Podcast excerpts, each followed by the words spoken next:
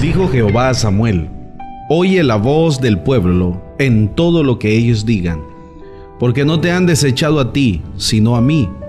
A mí me han desechado, para que no reine sobre de ellos. Primer libro de Samuel, capítulo 8, versículo 7. Los hijos de Samuel no dieron la talla para reemplazarlo. No pudieron reemplazarle en sus funciones de sacerdote y juez, al igual que los hijos de Elí, se dejaron llevar por la avaricia aceptaron sobornos y abandonaron la justicia.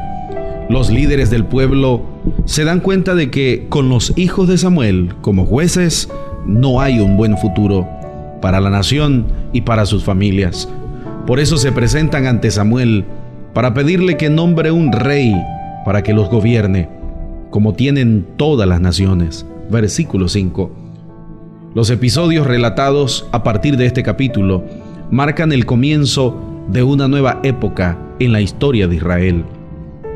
Su principal característica es la institución de la monarquía, que comienza con el reinado de Saúl. Desde la perspectiva sociopolítica, se admite que el pueblo en realidad necesitaba un gobernante que unificara a las tribus y conformara un ejército que les diera seguridad ante los enemigos. Los jueces no lograron hacerlo. El escritor sagrado termina el libro de jueces con una valoración de la época. En aquellos días no había rey en Israel y cada cual hacía lo que bien le parecía. Jueces capítulo 21, versículo 25. En conclusión, repetida varias veces. Jueces capítulo 17, versículo 6 al 18, hasta el capítulo 19, versículo 1 es como un pedido a gritos para que se instaure en Israel la monarquía, tal como existía en otras naciones. Samuel percibe la solicitud del pueblo como un rechazo a la teocracia. Sin embargo, Dios mismo lo anima a hacer lo que el pueblo le está pidiendo. Con esta solicitud, Dios dice, no han rechazado a Samuel, sino a él mismo. Además, Dios le pide a Samuel que advierta al pueblo acerca de lo que les espera al tener un rey. Todo cuanto Samuel les advirtió sucedió. La monarquía, en general, fue la causante de muchos males del pueblo. Varios reyes se desviaron del camino correcto y trajeron desgracia sobre ellos y sobre el pueblo, como había advertido el profeta Samuel. Cada vez que una persona, una comunidad o una nación hace a un lado a Dios, le va mal.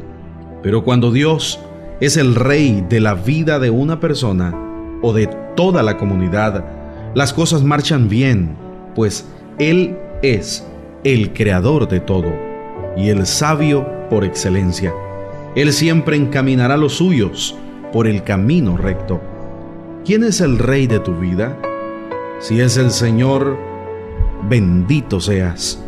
Pero si aún no eres parte de los que son guiados por la orientación bíblica, es bueno que lo invites o que dirijas tu vida en pos de su enseñanza, de su palabra y de su mensaje.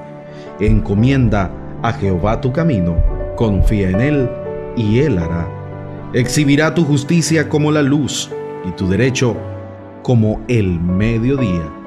Salmos capítulo 37, versículos 5 y 6.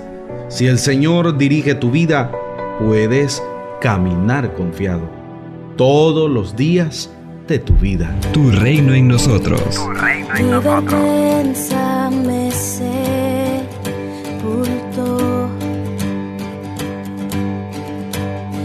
Buscaba un Salvador.